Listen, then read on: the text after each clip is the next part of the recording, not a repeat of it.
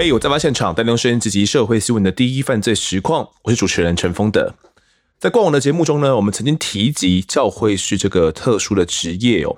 那想要成为教会师呢，并不是那么简单的，需要经过司法特考三等的监狱官考试之后呢，他们要考监狱学啦、监狱行政学、心理学测验、咨商辅导这些专业项目，他们才能够成为矫正机关的三等监狱官。那还要经过晋升哦，才可以成为正式的一个教会师。那受刑人啊，从监狱服刑到走出社会的过程呢，如何辅导进行教化，都是由教会师来协助处理的。可以说，这个教会师呢，就在安排一个人新的生命，是一个相当严肃，也是一个相当困难的工作。而除了这样的教会师存在之外呢，监所中有一群更少的存在，他们被称为荣誉教会师或者是荣誉职工。那这一集呢，来到案发现场的这一位荣誉教会师呢，更是几乎接触过全台湾的每一位死刑犯。他呢是根生团契的总干事黄明正牧师，黄牧师好。哎，这个丰德好，是听众朋友啊、观众朋友，大家好。是以前早期有辅导过刘焕荣，这个黑道大哥，哦、是辅导过像陈进兴，呃，更早以前还有一个死刑犯，就是汤明雄。神话 KTV 烧死了十六条人命的，哦、然后后来那个被害人的家属就原谅他的。是他枪毙完以后，把身上的器官通通捐赠出去，嗯、救了四十几个人。就是因为你给他教化了关系，他才愿意去。那么也是因为被害人原谅他以后悔改了。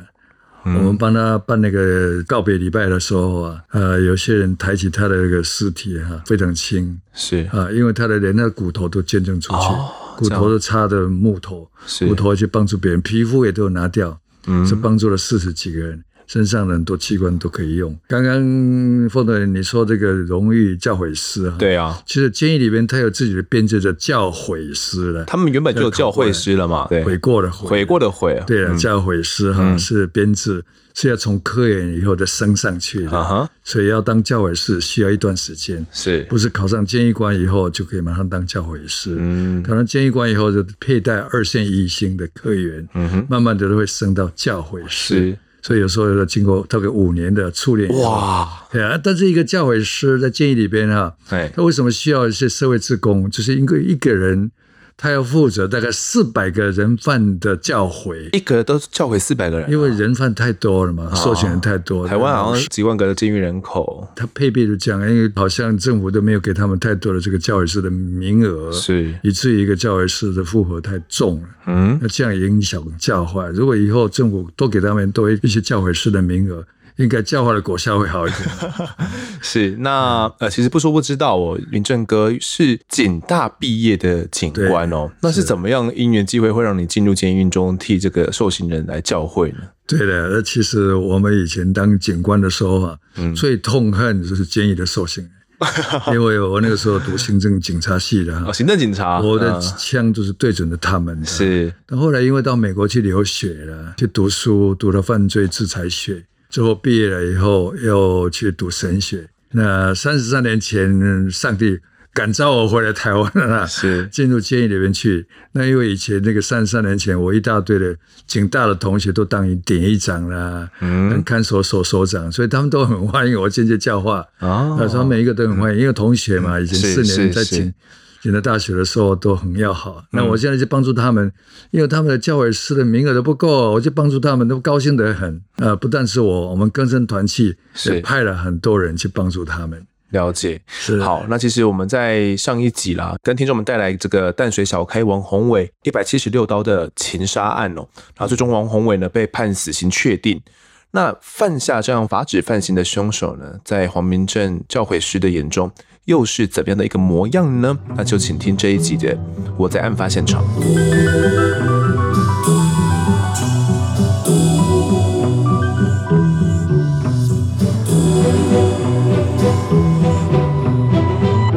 所以一开始，明正哥还有印象是如何接到王宏伟这个案子的吗？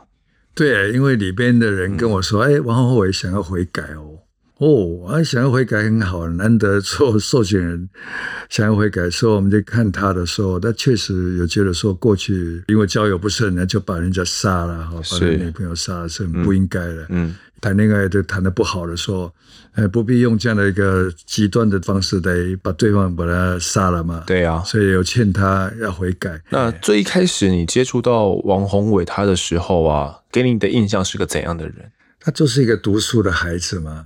大专的学生，对，其实对这个很多世道人心的这些事情不是很了解，嗯啊，读书人嘛，因为谈恋爱有时候不一定说人家都非要喜欢你不可嘛。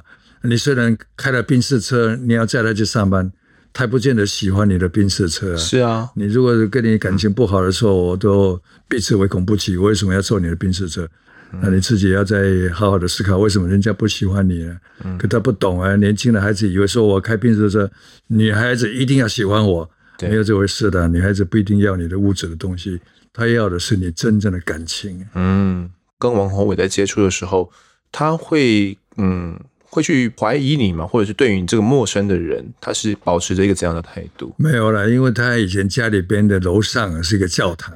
人家住在他们家家里边那个楼上当教堂，对。可是每一次教堂有什么聚会啊，要邀请他去，啊，他都不屑一顾了，他根本不去的。那、嗯、后来到了监狱里边的时候，他才想起来说：“哇，我以前家里边那上面呢，他们租我们的房子有教堂呢，但是我为什么那么笨呢？我为什么那个时候没有去呢？如果我那个时候信耶稣以后，我现在就不会在这里坐着等死哎。”所以很后悔的情况之下，那我们跟他谈福音，他就愿意悔改，愿意接受这个福音，所以他就开始读圣经啊、祷告啊，甚至在写一些东西。哦，所以对于王宏伟他，他有跟你谈到他的家庭背景吗？那他到底成长的经历上，是不是有经历过一些怎样感情的伤害？就是他以前有交往，也有过一个女孩子，大概人家也不喜欢他嘛。嗯，后来他好像是又交往了有别人，他的。后来就觉得说自己已经是家里边的应该可以谈恋爱的一个一个年纪了，二十五岁了嘛。哦，二十岁他觉得说我我有开宾士车，人家我驾驶又这么好，嗯嗯，你们理当也应该要喜欢我，可是不见得是那样嘛。是啊，呃，所以到后来就是因为自己虽然家里边家世还不错，可是一撇撇了以后，嗯，爸爸的生意都整个垮了嘛。哎，也不是说真的那么有钱，嗯啊，所以也赔了八百六十万了哈。爸爸也觉得是做不下去了，所以曾经有一度时间呢，爸爸五年都没有去建议看他，好啊，觉得这个孩子实在是有入家风，是。好，妈妈也很伤痛，还有时候妈妈跟爸爸的感情，有时候为了这个孩子也觉得很不和谐，嗯，所以一个人犯罪啊，全家受苦。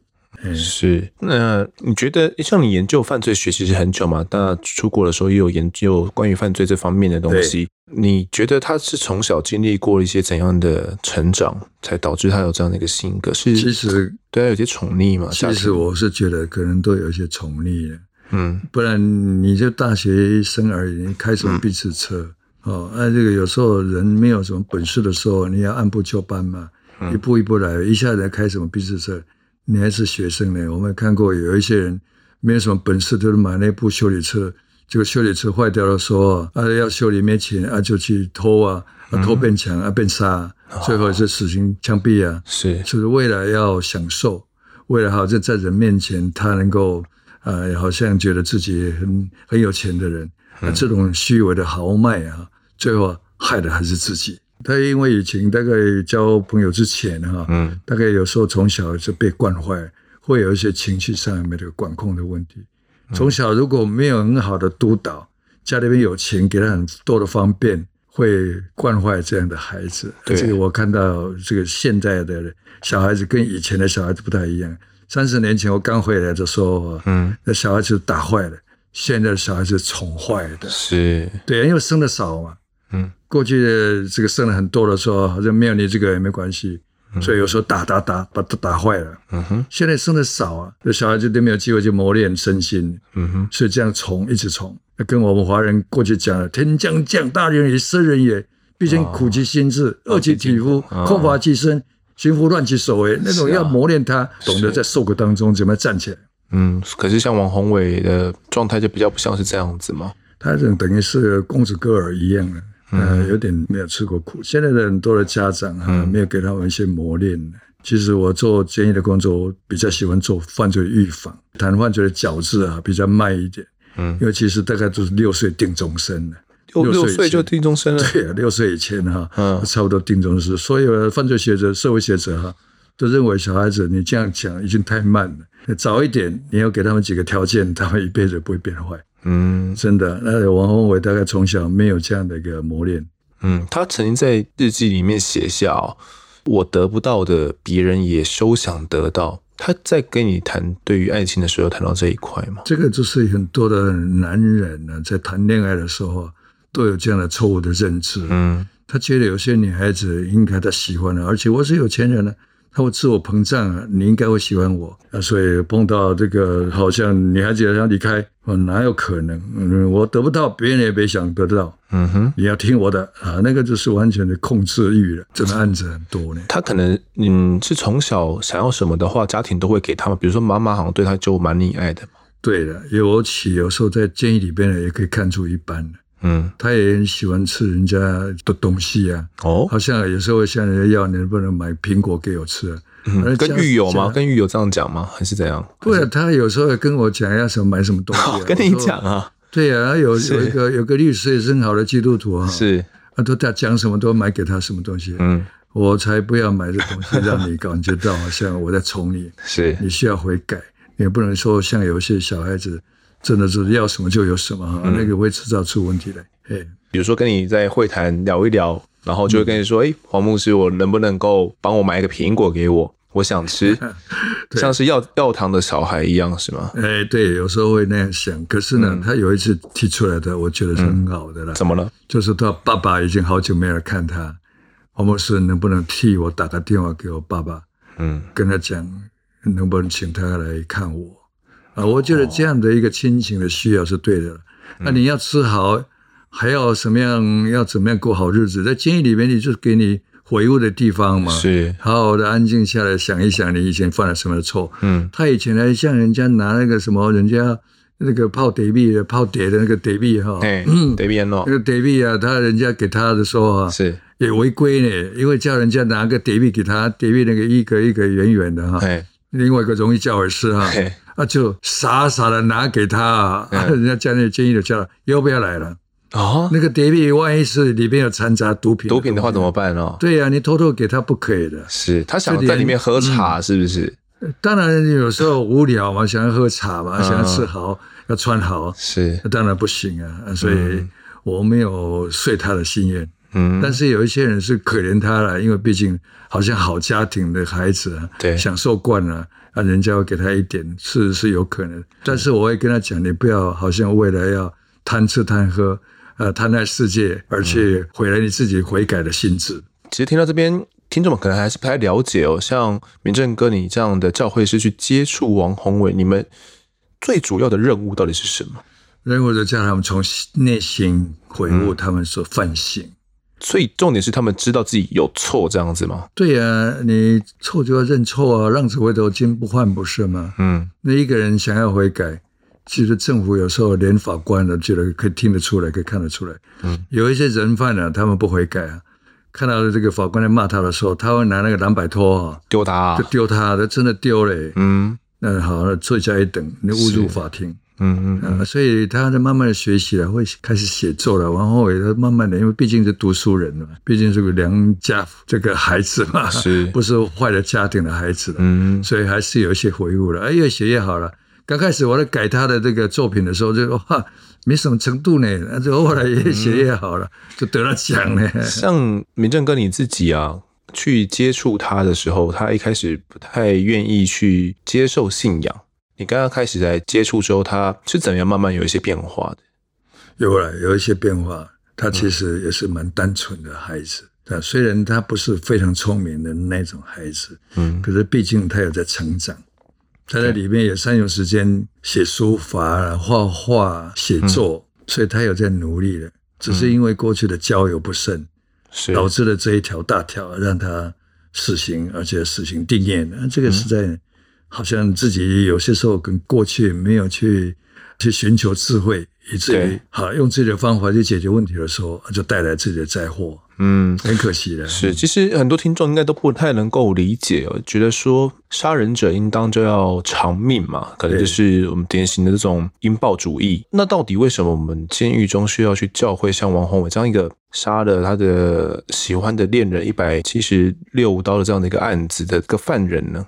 其实有时候我们救一个人犯了，等于救了他们全家的。嗯、因为有时候人犯如果在里面呢，他们真正的悔改，那父母亲看到他们有悔悟的心了，比较放心了。如果以前这样为所欲为，犯了很多的案子的时候，父母亲就说：“哎，我这个孩子没有教好，是我们的错。”哦，父母亲会很自责。那现在监狱里面悔改以后，他们会向被害人道歉。也会跟父母亲道歉，然后父母亲就觉得说：“哦，还好他有回悟，呃，回悟以后，父母亲的心比较宽心一点了，比较不会说哇，那我们生这个孩子，当时为什么把他生下来？干脆那个时候生下来时候把他捏死就好了。嗯，对啊，所以有回悟的时候，那个父母亲都不会觉得自己哈，因为过度烦恼的时候也会伤了自己的身体。嗯，所以里面人在担心外面人，外面人在担心里面人。可里面人真的真的悔改的时候，也会让这个父母亲，因为父母亲有时候两夫妻会自责，两夫妻互相指责，都是你没有教好哦。那有有都是你太宠他了，都是这样啊，讲来讲去。我曾经在少年观护所的门口看到一对夫妻的相骂，小孩子关在里面的时候，两夫妻在骂来骂去，都是你，都是你啊！这其实怪来怪去啊，怪到最后，小孩子都很觉得说：“哎呀。”我不应该让父母亲、嗯、为了这样的事情，有时候父母亲会离婚的。嗯，哦啊，所以往后我们在教导他的时候，要懂得孝敬父母。对，不对的就要好好的跟父母亲道歉。这样慢慢的，你悔罪以后，知罪认罪，要有一天你就不会想再犯罪。啊、虽然是重刑犯，可是重刑犯你在监狱里面也可以帮助别人呢，可以稳定求情啊。嗯，对呀、啊，以前像那个刘焕荣那个大哥，对，我他在监狱里边也是。看到有一些人犯不改啊，他都会指责他们的。你妈妈爸爸那么难得的机会来看你，你叫他不要来看，钱寄来就好。啊，你怎么这样不孝？赶快写信回去道歉啊！所以悔改以后，家里边会比较懂得说哦，宽心一点，要不然人痛苦的时候也会减寿嘞。所以好多人犯在监狱关久以后，没多久的父母亲都死掉了啊。这一个人的里面的人影响到外面的人，嗯，所以你们可能救的不是他一个人，可能是一家人的关系，而且不止一家人，嗯、还整个社会嘞。因为以前曾经有人犯悔改后出狱之后，我有一次带他去教会，教会里面坐了满了人，他就讲话了，他说：“哈，你们要感谢这个政府给我机会能够悔改，在监狱里面我能够得到教化，要不然哈，我如果出来以后，我会继续去闯你们家的空门。”因为你们家这个都是我的地盘，好，以前就是在到处的闯空门啊，嗯、所以还好我会改了啊。你们要感谢建议，感谢跟着团契，是让我有机会在监狱里面悔改，这是事实。嗯，欸、所以王宏伟他后来是愿意去遵从像嗯宗教的指引的吗？还是他觉得有有有，他很认真读，嗯呃读圣经啊。每一次我去看他的时候，他都会把圣经里面不太明白、不太了解的来拿来问我。嗯，啊，之后他也会写一些心得，所以他写作写了很多。那他自己也会写这个写一些东西给外面的人，嗯、甚至向我们投稿。嗯，那我们跟杂志是没有稿费的，但是看起来他的稿子写都还不错。有一次投稿个熊善文学奖啊，嗯，还得了奖。明正哥一开始跟王宏伟在接触的时候，应该是蛮早很早期的时候嘛，很早，很早期，二十几年。对，那到二审他改判死刑之后。那个时候，王宏伟的打击有很大嘛？因为开一开始一审是判无期的，他有时候都是都会认为说自己罪有应得了，嗯、本来是判无期嘛，哈。对啊。但是后来他们呃被害人的家庭有时候会觉得伤痛啊，你赔我们钱干什么？嗯、你赔我们命就好了。是，我不要，我们才不要钱。嗯。好，可是他那个时候就是有讲一些话，也是不太妥当的。嗯。叫他妈妈不要赔钱了。是因为你的儿子赔了钱啊，可能命也不见了哈。嗯，因为确实有有这样的这现过去有这样的例子哈。对，你赔了钱也没用啊。那法官衡量你到底你的犯罪的手腕有多大哈，有多厉害啊？你悔改的态度又如如何？是，所以他后来可能也是因为自己觉得说赔这个钱没用，因为你那个杀那么多刀哈，背后这个伤痛，还、嗯、有时候社会的舆论压力太强烈了，会让那个法官觉得说，让你活着也没有意义，因为你是。那么凶狠，一个人弱女子，你竟然给她把她杀了一百多刀。嗯，其实有些时候，如果以前他如果吸过安非他命啊，他会有连续动作，自己都没有感觉的。哦，那可能以前有碰过这些药品，加上他那个是手就挡来挡去，他就讲挡来挡去。嗯，哦，那真真的那个时候就情绪发作了。嗯，情绪没有管控好的时候啊，就一直杀，一直杀，杀到最后就是把他愤怒都都完全发泄出来，就是当然像火山爆发一样，一发不可收拾了。嗯，所以他知道自己被判死之后有点低落，还是他会啊，有点低落，难免的。可是他们都觉得自己罪有应得了，哦，到最后还是要接受。虽然刚开始想要否认，嗯，想要这个顽抗哈，可是呢，到最后就觉得反正法律是这样了，只好顺服了。他也会从圣经里面。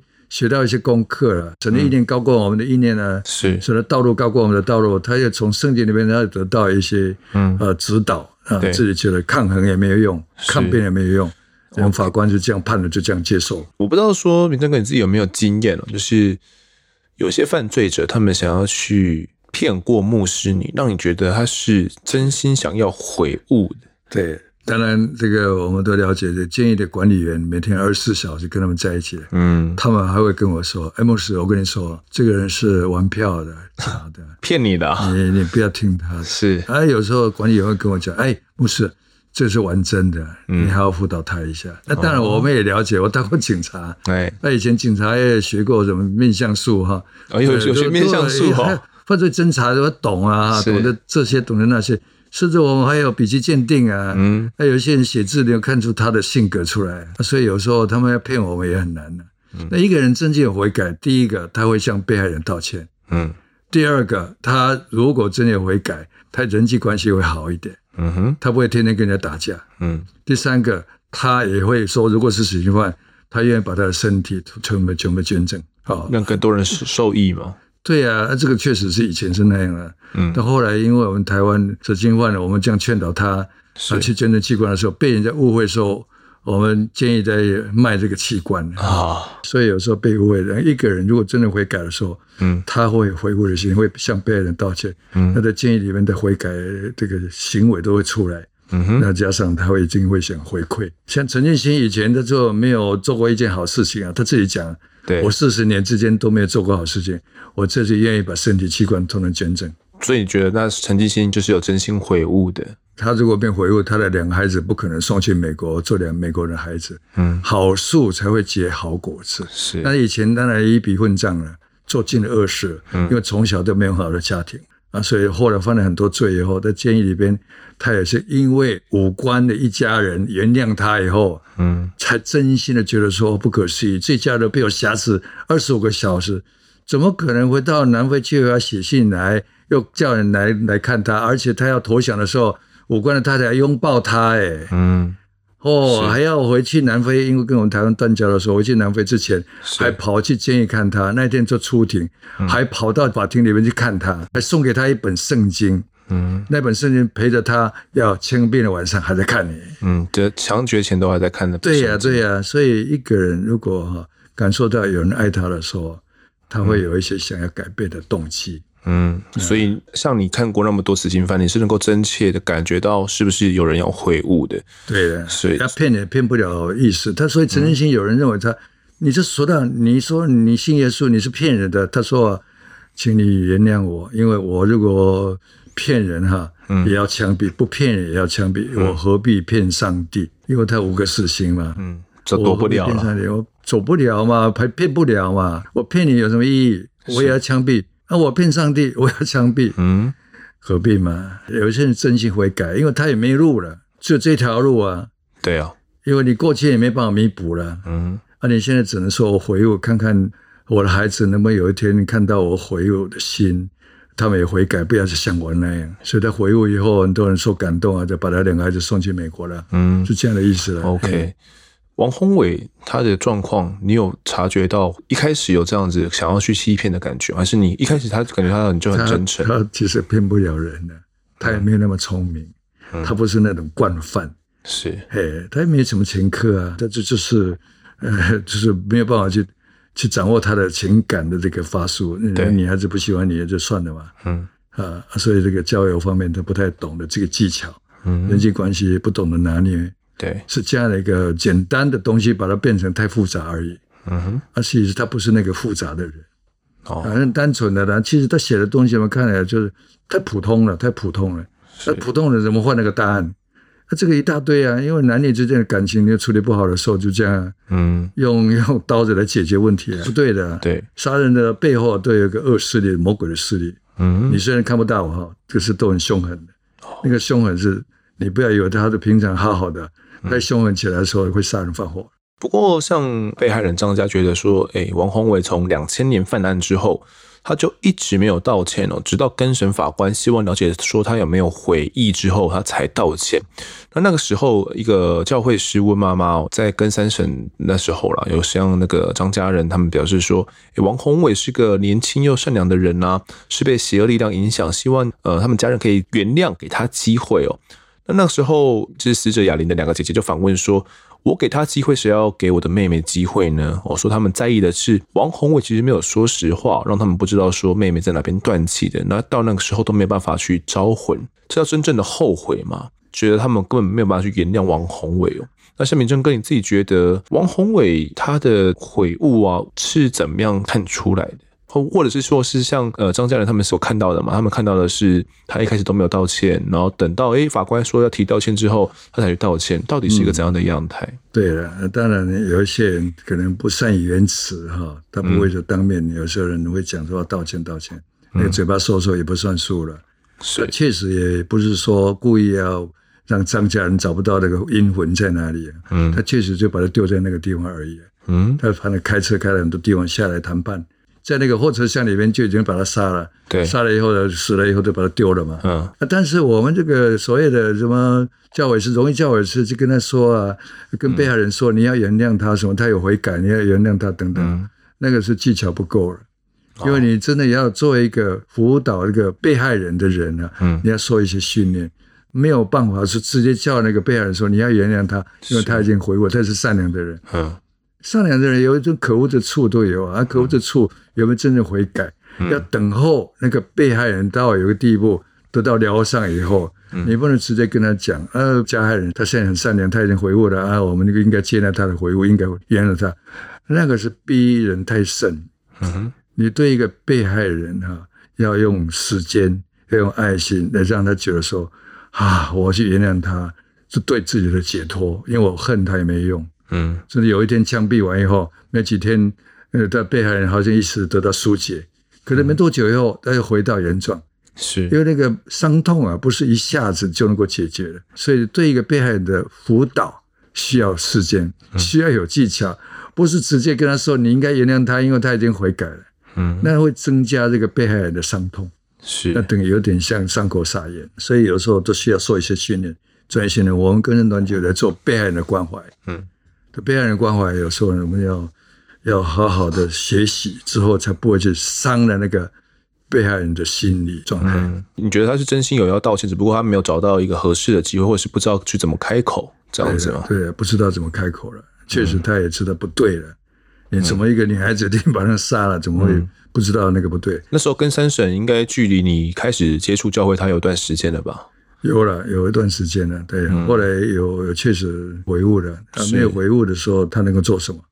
嗯，也是吃出这这这条路啊，不然你能够在监狱里面，你如果没有回悟，人家也会瞧不起你。你做错了就错了嘛，对啊，呃，应该要认错嘛。但至于是他们找不到魂啊，那个是另外一件事情。可能被害人家属想要真的接纳他所讲的话，全部是真的，那是很难的。嗯，哎。其实像王宏伟这样的一个案子啊，去建立像我们现在讲的这种修复式正义，你觉得容易吗？呃，不容易，因为被害人有时候比较难一点。嗯，那修复式的正义是这二十几年来的一个很新的东西啊。是，这个确实我们也做过。嗯，但是那个被害人如果他不是基督徒哈，比较不太懂得说去饶恕任何人。是，呃，我们有关心过那个神话 KTV 那个加害人，嗯，他烧死了十六条人命啊。十六条人命在这里边火烧啊！对，当中只有一个基督徒愿意原谅他。嗯，他后来这个人犯汤明雄，他写了十六张信去向人家道歉的时候，这一封回。嗯哼，他说我们已经原谅，其他人都退回来的。嗯，有的人就是把它撕掉了，都讲、嗯、要原谅一个加害人不容易，是。自己本身如果啊没有那个信仰，没有那个被原谅的经历的时候，嗯，很难，所以才会有一句话说，呃，我们犯错是人性，饶恕人是神性，嗯，那个很不容易，他需要时间，需要多去关怀后，嗯、这个人就会回过头来去原谅那个杀他儿子的凶手。我们曾经辅导过一个尤妈妈，在宜兰尤妈妈，联合报曾经把用头版新闻把它报道出来，他就建议去拥抱那个杀他儿子的凶手，变成台湾经验。对，会到国际建议团体，在美国的华府啊，去播放那个一段，那个尤妈妈怎么原谅那个加害人的那个杀死他儿子嘛？对呀、啊，那、嗯、人家看了我们台湾，呃，能够愿意这样饶恕别人，那实在是我们大爱饶恕的大爱，能够感动天，感动地。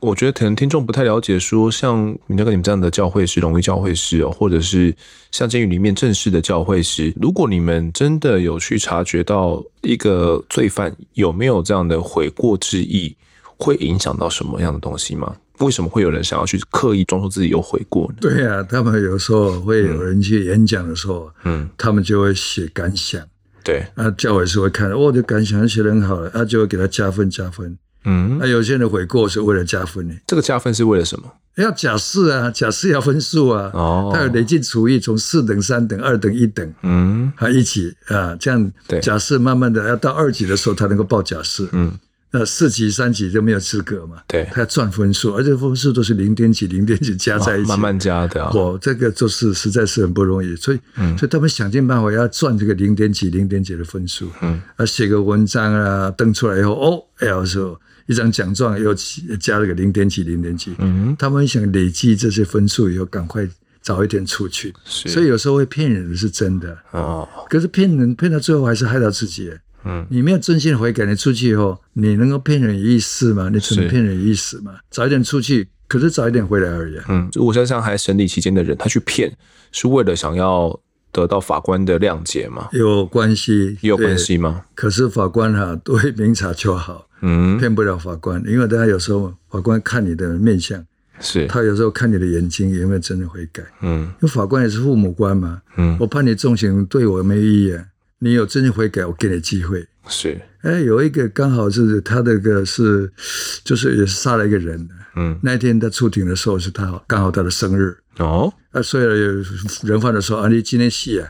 嗯，虽然你的生日哈，你碰到的法官是最坏的法官，大家都知道的最好法官。是，没想到那一次去的时候，法官跟他说：“哎呦，看你好像有悔意哦。嗯，这样子，你以前杀死的那个人，你赔了这个大概是六十万给他安葬费。嗯，对，你再给他赔到能够让他能够安葬费够一点，我再给你机会。所以他回来以后就告诉我们说。”他需要再赔一点钱，加个四百四十万啊，加起来一百万啊。嗯哼，啊，问我说有什么方法？我说这样的，你真的悔改后，嗯，真的，他也是真的悔改有了，因为他说他为了这个案子啊，爸爸自焚，嗯，这个家里边啊，什么人都不理他了一样，所以他想一想的时候，我现在除了耶稣以外，我没有别的人帮助我。对，那我们听一听以后，觉得哦，那这样的，我就跟那个法律辅助基金会，嗯，我他们的律师也帮他打官司啊，是。啊，我说这样子啊，那个律师啊，你去帮他找个二十万，我也找个二十万哈、啊，嗯，再把那个四十万拿出来去赔偿那个被害人，让那个被害人写一写，因为他已经经过了十几年的这个审问的时候，那被害人有时候要出庭啊，也很麻烦的、啊，每一次问的都是同样问题，每一次都要哭，对，为自己的孩子被杀要哭，嗯，那这个人如果是真的愿意悔改，嗯，哦，他他把这个钱能拿出来的时候哈，我们再给他机会，好不好？嗯所以后来给他四十万以后，那被害人就写说这样子，他既然有悔改，我们也给他机会，嗯、好吧？所以他们签了名以后，就把那个东西拿给法官。法官来问我，他真的悔改吗？嗯，我说他没有悔改，他也没有录啊。后来他就真的，法官从死刑把他改判无期，就监狱里边把高中都读毕业，现在就出去了。啊，对，有时候就悔改以后，法官也会给他有机会，不然法官判你死刑，他对他也没有意义啊。你真正悔改，让被害人至少拿到一点实质上的补助嘛。嗯，你那六十万的安葬费不够啊。对，那这个家庭他多拿了四十万，他觉得说哦，这个有一点回忆，嗯、我也接纳。虽然钱不是他自己出的，是他说有一天他出去以后再赚钱再还。嗯，那有些出去以后，因为你有那个案底，有时候你找工作没多久，人家都把你炒鱿鱼了，嗯，你也很难生存，因为初一的更生吃就是很难生存。我再回去坐牢，已经算成功了。所以他的回忆是一个契机，是一个转机的机会。法官也会认定他，就真的有悔改，我给你机会。你没有悔改，你还要丢拖鞋给我，是重判你一起一起。真的是这样的。是法官也是父母官的，他们也懂了。现在我就觉得有些法官蛮好的。那一直到最后啊，在七度更审之后啊，法官最后依照杀人罪也判了王宏伟死刑。嗯，一直到两千零九年五月哦，最高法院驳回了上诉嘛，判处他死刑确定。而在判决确定之后，王宏伟就写了一篇文章哦，叫做《被判死刑仍有上帝的恩典》哦。那这篇文章就是牧师刚刚所讲到的，所有得奖的这一篇内容。那我简单读一下里面的内容给听众听一下。今年五月份的一个夜晚里，当我正准备就寝时，同舍房的囚友突然用很惊恐的语调跟我说：“八十九年王宏伟杀人案一审判无期徒刑，经上诉高等法院二审至更七审改判处死刑。业经上诉高最高法院呢，于五月十四号最高法院裁定王宏伟杀人案上诉驳回，死刑定谳，褫夺公权终身。”我听球友再重复一遍，自己才赶紧打开收音机，果然听到的是一样的内容。一瞬间，我觉得脑海一片晕眩，再来就没有什么知觉反应，整个人软趴趴的躺在床上。经过一段时间，我才慢慢恢复意识，心里忽然一直默想：感谢、赞美主、天文上帝，还有您美好的旨意。因此当下呢，我也没有大哭大闹，只想好好的睡上一觉，等收到判决书呢再打算。接下来几天。狱友、家人、牧师、弟兄姐妹都特地前来关心安慰我，我只能勉强的脸上挤出一些笑容，跟他们说：“我感谢、赞美主的美意。”我这感谢主的话语一说出口时呢，狱友们也不好说当面羞辱我些什么，只是私下窃窃私语说：“哦，这位王宏伟，如果不是精神异常啊，只信耶稣信到疯狂癫狂了。”身为一位基督徒的我，明知自己所犯的罪，所得的工价就是死，而我是如何看待死亡呢？我心中的想法是，耶稣已经为我罪钉在十字架上，三日后复活，并为我预备好了一个永不震动的国，带我进永恒荣美的家乡。我不是死了，而是与耶稣同死同埋，将来同复活。好，其实这段文章还蛮长的，我只简要的念了一下里面的一个片段而已。而当时这篇文章，呃，明正哥，你有看到吗？你当时从这篇文章里面，你看到了什么样的内容？就是后来就得到这个熊善文学奖的优等奖，特别奖嘛，特别特别奖。然后监狱的人能够写出这样的感受，是一般人写不出来的，因为他觉得事情定谳了，是那个定谳就等于让他已经没有明天了。嗯，随时有的就等死了，等于是等死。对啊，所以那种经过大风大浪，好像都让他觉得大彻大悟。嗯，所以这个这文章我是写不出来的。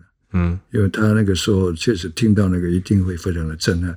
他竟然会有那个信仰啊，能够胜过他那个死亡的威胁。嗯，这我倒很佩服。啊，因为我也走过很多国家的一个监狱的，是大概跑了二十几个国家，跑去新加坡的监狱，他们也有执行死刑哈。嗯，那个驻监牧师跟我讲了一段话，也很类似。他说，那个驻监牧师就是要带着一个就是死刑犯，你要去执行绞刑的时候，牧师一定要站在前面，带领这个人要进天国嘛。那牧师边走边哭啊，嗯哼，然后后面还有典狱长啊，而且人犯跟在他的后面呢。看他在哭，就说：“哦，Pastor，shame on you，好难看哦！你怎么在在哭呢？你应该笑啊，应该替我高兴。我是等一下要去天国上上天堂的，嗯，那你好的无比，你应该替我高兴才对。呃，所以你看，有些时候监狱的人犯，我看过好多人，他们真的有时候要处死刑的时候，心中那种心境啊，完全跟一般人不一样。嗯，我碰碰到有人说。”他要死之前跟我说，他心里面觉得很平安。我说什么平安？他说我就要上天堂了，我在那里好多无比啊！啊，有人说他很喜乐。我说好什么什么好喜乐？他说我好像明天你像你小小时候，明天去学校要远足啊，嗯，哇，晚上他睡不着觉一样，是，因为明天要去哪里玩呢？啊？嗯，所以他睡了说我要到另外一个地方去去玩了。对，我就很喜乐。他说他很喜乐，有人讲很平安，哦，还有人说他很自由。嗯哼，明天就脚镣就拿掉了。哦，好啊，所以等等每一个人的感受不一样。可是，好像置之死地而后生，华人讲的这句话，没有经历到那个死的威胁的时候，好像不太注意，不太了解那个生的意义在何在。嗯哼，所以他能够写到那些文章啊，可能感动了这个评审啊，他就给他一个奖。是啊，为了那个奖，他要在监狱里面颁奖，因为他也出不来嘛。嗯，所以我们也要陪着进去看。这个分享他这份喜乐。是，哎，他的妈妈也跟着一起进去看，嗯，所以哎，难得能够写出那样，那真实，这很真实，嗯、一般人写不出来，因为那个判死刑定谳的时候，等于是以前定谳大概七天就要枪毙了，对，好啊，所以那个定谳了以后，真的他的手脚都会发软的啦，嗯。啊，甚至他真的枪毙以后，以后他的房间里面没有人要去住。因为他们认为这孤魂野鬼哈，四天都不在那边了，都还在那里。啊，你进那边住的时候，也会被他抓去。嗯，啊，所以那种死亡的威胁，竟然他还能够写出来说，一切都交给上帝。哦，而且上天天上是好的无比。嗯，这个是因为他有点信仰的基础的缘故。嗯，可能像没有信仰的听众会有点觉得不太能够理解，包含我了。其实我自己也是没有信仰的。那。其实会比较好奇的就是说，对于那样的死刑犯来讲，这种信仰等于是他们的救命稻草嘛？我们可以这样形容他，他是他唯一可以抓出一个东西，所以他会死死的把他抓牢。因为都看不到嘛，未来实在说起来，你天堂地狱你都看不到，哎，所以你要有一个信心呢，认为说圣经里面所写的耶稣的定十字架的时候，旁边也有两个人一起定啊。嗯哼，两个都是大盗啊，啊，耶稣也当做是大盗一样被定了。嗯哼，可是有一个就悔改了，耶稣就跟他说：“啊，今天你要跟我到乐园去。”所以这个王宏伟就觉得说：“我我要效法那个悔改的那个大盗。我虽然是杀人犯，可是耶稣会原谅我，因为他曾经为我死在十字架。就借着这样的信念，带出一个能力了，让他不怕死。”一直到现在啦，王宏伟他都没有放弃过想要去提再审，然后想要去再出来的机会，好像一直想要说自己可以在，如果可以的话，想要出狱，可能出不了狱了。嗯，但是但他也不断的提再审嘛，这个也被驳回，也除非说类似如果政府修改一个刑法的法则哈，是让他们终身监禁不得假释哈。嗯。这个还有可能性呢，但是目前都没有办法修法嘛。嗯、就是他会不会出来，就是另外一件事情。如果出来了，嗯、当然我们跟生团体会尽一份心力，嗯，来继续辅导他。但是现在还没有出来之前呢，他们监狱里面还是给他们有很多很好的厨艺了，比方说让他们学乐器，好好在里面先守规矩再说了。嗯，王宏伟他最后甚至还有决定签下弃捐的同意书。应该有，以前都、嗯、都有叫他们签那个器官捐赠同意书，是，而且还要去检查身体，让他们身体有没有 OK，哎、嗯，才有办法。非常上诉被驳回之后啊，等于是失去了所有这种司法的手段。在那段期间的他是一个怎样的样态？还会努力的想要去遵从一个信仰，然后努力的想要去忏悔，然后想要去悔悟吗？在监狱里边，其实也没有别条路可以走了。他如果继续这样顽强下去，对他也没有意义，因为毕竟在监狱里面关，每天面对四壁，放风时间二十几分钟，没有什么前途可言的。嗯，现在只有一条路，好像是天上的路，是天上开了一个天窗，让他能够喘一口气。啊，信仰好像现在他唯一的出路。那家里边也不见得常常来关心他，可是信仰是二十四小时，好像都可以感受到上帝的同在。就让他有点解脱的意思。哦，哎呃，所以能够找到有人在帮他什么再审再审，那是不是这个政府还有说，如果再审你手段没有那么恶劣，嗯，还有些给你这个另外一个第四审啊，因为是已经定谳了嘛，定谳了嘛，已经就都是已经定谳了嘛，是。你要怎么办？已经没有这种法律的时候，还可以给你改，嗯，除非说总统特赦。是从这个死刑给你改判终身这个监禁，嗯，变成无期徒刑。那这样他可以活下来，可以在监狱里面做一点事情，去做一点苦工，去赔偿被害人的损失。这是我是觉得，如果政府如果是真的不枪毙人，让他们做一些苦工呢，哎，不要只是在那边好像练字而已。当然有人练字可以卖字，可是毕竟像刘万荣以前的会画画，会画画这个后来他枪毙完以后画画卖很多人去捐赠那个。好像厨具的关怀的一个一些协会吧。嗯，他确实也做了一些事情，可是人走了以后，所收获有限嘛。嗯，让他活着继续去画，画多一点赚多一点钱，就赔偿被害人损失，也许这样比较实惠一点，就比较务实一点，务实一点。在被判死之后啦，其实到录音的这个时候已经十二年过去了。嗯，那死者家属他也仍然等不到王宏伟枪决执行的这一天，执行或不执行，王宏伟他自己怎么看待呢？他们现在哈，他比较有信仰的人，他一切都交托，他他把他生跟死哈，就交给上帝，因为他认为说，我活着是上帝的人，我死了也是上帝的人。无论生或死，我都是属于上帝。嗯，之所以有时候他们在监狱里边反而对生死看得更清楚。所以有一些人在监狱里边告诉我说：“哎呦，牧师，我跟你讲啊，我现在不怕死，因为我死是到天上那里去啊。啊，如果活着，而上帝跟我在同在啊。啊，如果我死，我是去上帝那里，所以两者都有上帝啊。我何惧之有？嗯哼，有人他会讲他们自己就孬种了，对，他没什么用处了，很怕死的。”真的有一些人，过去你要带他们行程，说他们的手都是冰冷，发抖，站都站不稳。会啊，会啊，嗯、哦，啊，现在他们觉得好像营养好一点，手也不会发冷，哎，啊，所以他们走向刑场，啊，最近又不停的枪毙，啊，有时候偶尔会枪毙一个，那么他们当然也觉得说，生命好像不在他们手中，也没有什么好骄傲的，明天不属于自己，所以有时候死刑犯是全世界是最低的人物，他没有明天。都很可怜的，但是呢，让如果让他们有一点盼望，就觉得说，我的生命可以还有一点价值，做一点苦工来赔偿被害人，这个比较有所谓的修复式的正义。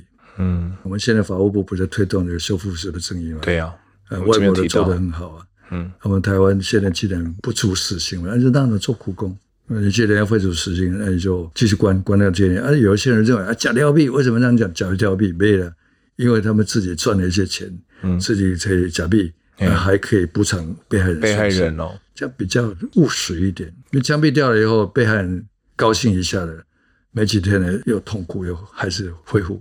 嗯，可是可能大众会觉得说，枪毙掉了就没有痛苦了，就不会再出来危害社会。对，应该是说，可能枪毙掉没有这个人存在了，那被害人家属他们就痛苦就没有了，痛苦就没有了。没有，那个是、嗯、只是构想而已。嗯，真正的是事情是没多久，那个东西阴影又回来。你有跟这些有了，他们都有统计的，都都会有统计的，访问过他们哈。嗯，那么刚开始都很高兴啊，是总是公益已经展现了，对啊，整体展现。迟来的公益还是公益哈。可是没几天以后，他又想到自己这个儿子死掉以后，还是伤痛还是在，这永远的疤痕很难，这个需要疗伤哈。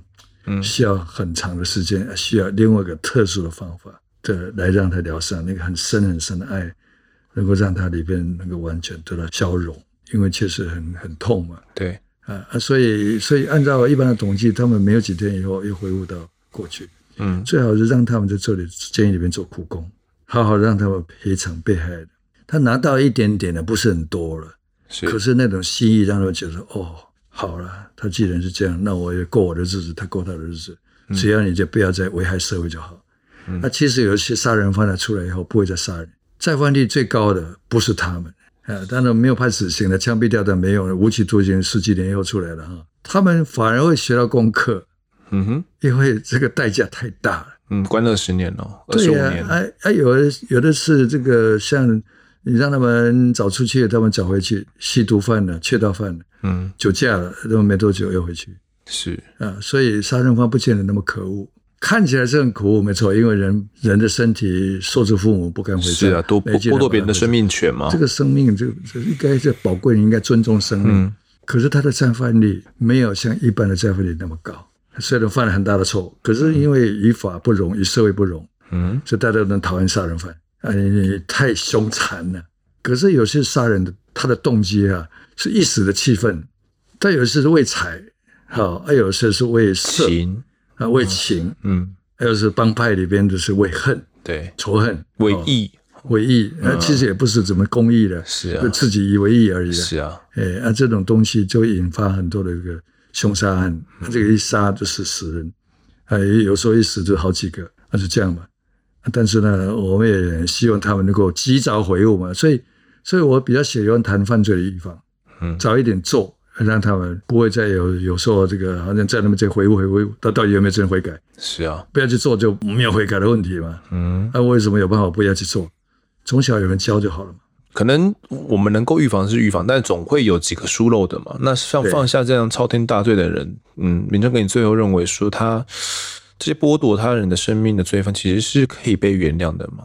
我觉得，如果从人的角度来看，很难原谅他们。嗯，可是上帝的角度是不一样的。嗯，神嘛，他愿意承担我们所有过，因为人毕竟不是神啊，是都会犯错嘛。人非圣贤，孰能无过嘛？嗯哼，如果能够悔改啊，善莫大焉嘛。对，这次悔改嘛。啊，如果给他机会，给他悔改，如果他不悔改。我也不是说一定要战争，非要废除死刑不可。嗯，不悔改，上帝早就有地狱给你，那你就枪毙了。嗯，所以有些时候只能这样啊，因为你为什么不悔改？别人都可以悔改，你做错了，你当然要认错嘛。你不认错，谁谁能够愿意接纳你？整个社会都为你承担了这样的多多大的伤害。那你的家里边的一个人在监狱里面，十个人在路上。家里边都是非常痛苦，热锅上的蚂蚁，你给家里面带来多少麻烦？家里的人也等于是间接的被害人。嗯，你杀了一个人，家里边人也不好过啊。你杀的是别人呢。像王宏伟就是嘛。对呀、啊，家里面都乱掉了，爸爸生意都要结束了。嗯，啊，都被他指指点点了。你们的孩子养成这样的孩子，你们实在是都是坏人。对啊，一个人就影响全局啊。是，好可惜。哎，所以社会上的人应该要。多去注重怎么预防犯罪，而且矫正犯罪啊，他们愿意悔改，给他机会；不愿意悔改，让他走。好，其实透过这个凯撒情人一百七十六刀的王宏伟案哦，可能听众们得以了解说，教会是在狱中的工作到底有多重大。好，那在录音前呢，我曾经致电给雅琳的姐姐哦，在电话中她相当的客气，并且说了这几年来张爸爸的心情已经平复许多了，担心会再挑起心中的波澜了，因此她婉拒了受访。不过呢，哦，在判决确定的时候，他曾经说过，王宏伟被判死，执行与否其实已经不重要，他能够持续待在狱中，不要出来危害社会就好。以这个案子来讲，我相信是比较难两全的啦。王宏伟到底有没有悔悟？哦，那该不该判死？就算判死了，在狱中他有悔悟，那我们该给他机会吗？或者是是不是该给他特赦等等的？我觉得这个事情没有一个标准答案呐。我自己是比较接近像。嗯，民政哥的一个想法就是说，如果有悔悟，那也要看被害者家属愿不愿意接受，也要看现行的法制的能不能够去容忍他，有没有给他一个改过的空间。那我觉得这件事情呢，就给听众自己去思索了。诶，他有提到说自己如果真的出狱的话，他有想要做什么吗？他从来没有想到可以出狱，没有想过这件事情。死刑定谳的人。哦，不太可能说会出狱。嗯，不枪毙已经呃天谢地谢了。是，能多活一天算多活一天，都是赚到的了。所以现在的死刑犯比较容易悔悟哈，嗯，是因为他们没有说七天就要枪毙哦，呃，确定有完以后还一直留下他们，他们反而很感谢政府给他们机会留下来啊，所以留下来现在要给他们教化反而比较容易一点。嗯，因为他们觉得是政府得政，所以要叫他们悔悟，他们比较容易一点。是，可是你问说有没有真正的悔悟哈？嗯，这个都很难讲。嗯，他如果愿意向被害人道歉，一直的写信，甚至能够多少钱能寄多少钱给他们，是是比较有行动的，那比较真实的悔悟。嗯，嘴巴不能光讲而已。对，好，所以光说不练哦。对，光说不练了，也祈求上帝安慰这个被害人的家属了。嗯，也让王鸿伟能够在里面真实回悟，能够有一点补偿的一个行动出来。是，好，那这一集的我在现场呢，就谈到这边，也谢谢明正哥的讲述，感谢你，谢谢。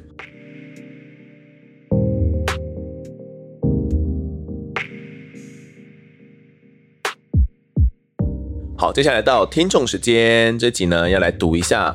听众投稿的案发故事，投稿听众叫做小李子，他说：“丰德哥你好，我叫小李子，我想分享一篇自己的故事。我家门口啊，前面是一条排水沟。这是四年前呢，有一天下课后，爸爸告诉我，今天阿伯在水沟旁抽烟散步，赫然发现一具浮尸，赶紧报警。后来呢，从新闻看才得知啊，是因为金钱纠纷被杀害后弃尸。”然而呢，过了几年，我也在水沟旁散步哦，发现了一个人头和手臂的样子，留着长发，可是看不到脸部，脸部是朝着水下的，只看得到他的手臂而已。我心想，不会吧，换我发现浮尸了吗？于是我跑回家哦，告诉爸爸这件事情。请他呢到水沟边来看一下。爸爸看了之后，当下就决定赶快报警了。警察来了之后呢，叫我们先离开回家，剩下的交给他们去处理就好。隔天呢、啊，小李子知道了，那具尸体打捞起来之后呢，是一具别人丢弃的充气娃娃。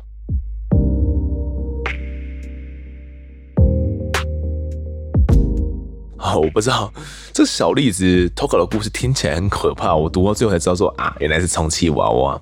其实这个充气娃娃然后吓吓死人的故事，我真的是我也写写过相关的新闻诶，也应该是读过吧。然后好像也有写过，就是大家有时候会把这个买的充气娃娃，然后呃可能载在车子上。然后要来载运哦，然后就有人以为是 固定的方式不是很好嘛，就有人以为是掳人呐、啊，或者是他放在呃车子的后行李箱，可是一条腿就露出来，可能塞不进去，而就有人以为是这种杀人弃尸哦，后来都发现原来只是充气娃娃而已，虚惊一场啦哦。这个小李子分享的故事，请大家不要担心哦。有时候案发现场看太多，这总会让大家有很多很多的联想，以为遇到什么杀人弃尸案件。接下来读一下大家在 Apple Podcast 上面的留言。第一位留言的是小兵不是宰相，他说呢，不潜水的啦，丰德加油。听到 EP 七留言关于丰德问法官能否给犯罪行为评个分数，从法官那集呢一直听到这么多反对的人，真的很想说不要这么尖锐好吗？说真的，以我自己来说呢，因为对法律不是很懂。那关于法官如何判刑，不同案件类似的问题，可能会因为呢被告的行为让判决发生改变，这样很难理解。说为什么法官不能套用什么情况就来判哦，就是可能有固定的公式啊等等的。那我呢就觉得提出一个假设说。如果呢是能评出一个分数，是否在什么范围内呢？就是无期徒刑，或者是就什么范围呢？就是能够判死刑。这样呢，其实就很容易懂。把文字呢数据化之后，其实更容易了解。P.S. 他写说，可能是因为他是学理科的啦，对数字比较亲切啦。那他说啊。从妈妈嘴那集开始听哦，之后全部都刷了两次，真的很喜欢这样的节目。可能是呢，我太少看新闻，才发现原来看似和平的生活，其实每时每刻都有可怕危险的事情发生。真的会让我开始慢慢关注那些比较少人关注的新闻。感谢丰德做这样优质的节目，五星不够啦，我的总共给我几颗星？是给我十颗星。希望节目可以长长久久，丰德加油！谢谢这个小兵不是宰相哦。看来是一位潜水蛮久的听众了，然后应该也都是长期在听我们的案发现场了，然后有听到哦每一集的听众时间。那对于这个法官评分这个东西，其实我们先前有解释很多，那可能这位小兵不是宰相呢，真的是觉得听不下去啦，也要替我们来赞下几嘞，赞声一下。那到底这个评分为什么要评分？那为什么当时要跟法官这样子讲，希望他评分？我相信，呃，当时前面我们的集数里面都跟大家充分的解释过了。那可能有些人不太能够理解，那我想没关系，有这只是一个单集的一个片段而已。之后如果要去细问的话，我觉得在当下我可能就跟听众们去解释为什么会这样这样子问哦。主要可能也不是要把法官当作是白痴，或者是把听众当白痴，而是。我们希望说是一个比较直截了当的方式哦，可以让大家听众可以尽可能的比较简单的去理解哦，到底法官的量刑是一个怎样的标准。小编不是宰相呢，他学理科的啦，对数字比较亲切啊。那我自己是学新闻的啦，对数字呢也比较稍微要有一点敏锐度哦，所以。用数字来直接直观的告诉听众，是我当时想到比较好的一个方法。那或许它不是一个最好的方法哦。那总之呢，呃，自己也学到一个教训啊，也谢谢大家的一个支持跟建议哦。原来看似和平的生活呢，其实每时每刻都有可怕危险的事情发生，没有那么恐怖啦。只不过，其实，在身旁都是会发生一些犯罪的，就是这些犯罪可能并不是那么大，并不是那种杀人分尸案呐、烟头颅案呐，然后会砍女朋友、自己的情人啊，砍了一百多刀啦，不一定是像这样的案件哦，但。可能是像小偷小盗啦，或者是一些诈骗案哦。现在最多的就是这种诈骗案，就是一直不断的发生在我们生活周遭哦。那其实这样的事情是不断发生的，不一定有那么可怕，不一定有那么危险哦。可是这样的犯罪是不断出现在我们的生活旁的。那我觉得我们反而是要去多关注这样的一些行为，然后保护好自己，知道该怎么样去预防或者是避免这样的犯罪发生在我们身旁哦。这是我觉得比较重要的。那至于这些可怕的凶杀案呐、呃，大家不用那么担心哦，不用想说，呃，自己会突然就被凶杀肢解哦。听了太多案 发现场的，有一点点后遗症呐、啊。不过，对于这种恐怖情人啊，我们讲过的一些，比如说像虐童的案子，然后或者是恐怖情人的案子，或者是像火场里面的东西，我觉得这些东西是比较实用的，也大家比较容易遇得到的。然后，通常这样的案子呢，我也都会跟听众们讲说，哦，相关的预防作为该怎么做，因为我觉得把节目跟听众的距离拉近一点是比较好的。那大家听完这个案件呢，也不要把它当做是一个故事而已，或许这个故事可以带给我们一些什么，说不定真的哪个时候就可以派上用场。下听众是 SpongeBob，应该是这样念哦。他是从马来西亚留言的。听到弃婴事件真的好难过，有过呼吸诶都熬过怀孕期间了，为什么不要送去孤儿院呢？三个痛哭的表情。他讲的这个这个婴尸案，根据我们这个最后面的讲述啦，婴尸据我们判断哦，他应该是有过呼吸的，所以才会用罪嫌来起诉嘛。那这对情侣呢，也被当地的警方给逮捕了。那至于如果啦，哦，真的是他们丢的话，为什么不送去孤儿院呢？我觉得可能有一些他们自己的考量哦。我们可以想一下嘛，如果为什么我们会把这些孩子丢弃哦？有可能是因为呃养育不起哦，或者是因为担心双方的父母不能接受，或者是当当时呢没有做好一个心理准备，然后可能发现的时候呢已经太晚了，不适合拿掉了。所以呢，又不想要生下来，又不能拿掉，那怎么办呢？所以他们可能想出了一个这样的犯罪的方式。这是我猜想了。或许到国外去把他生下来，然后把他呃杀害丢弃，他觉得是一个不会被发现的方式，然后偷偷的遣返回国。所以有很多种可能性呢。我在想，就是这方面还是要等到当地的法院啊详细的调查之后才会知道结果。下一位留言的是 Claudia QQ 哦，是我们的老听众。他说：“冷静才能发挥呀。”听完大喜事就在的那一集呢，让我想起朋友家的遭遇。朋友的哥哥是一名退休消防员，某年冬天家里因为电线走火，让透天错呢一时之间付之一炬。朋友的奶奶因为行动不便没能逃出，而邻居议论着：为何朋友的哥哥啊，他身为消防员虽然是退休的，但却没能够救出受困的家人。当时朋友的哥哥也坦诚，因为第一时间呢没有冷静，加上没有救灾器材的辅助，也很久没有参与救灾了。自己在那个当下呢也慌了，于是错失良机。家人没有特别责怪哥哥，但他呢因为过度自责，三年后选择轻生。这件灾难呢在他们家实际上是夺走了两个人的生命。偶尔听朋友说起，也会觉得很遗憾。即使是受过专业训练的人呢，事发当时如果不能够冷静以对，也无法发挥，更何况是没有受过训练的一般人。搜寻了大喜事当时的新闻画面哦，也是非常的震撼。赶紧添购了家用灭火器，还有助警器，希望不要再有这样的事发生了。克劳迪亚所分享的这个故事呢，其实也是一个悲剧哦。这个朋友的哥哥啊，这个退休消防员，因为没能够救出自己的奶奶哦，忍受不了邻居的指责啦，最后也选择轻生身亡。一场火警最后带走了两个人。就是这个用电的安全啊，我觉得听众们可以再注意一下啦，包含检查一下家里面的一些延长线啊，我们插座啊，通常灰尘堆积太多，然后你插座没有插牢的话，它通常会因为水汽跟这些灰尘中间的这些棉絮哦。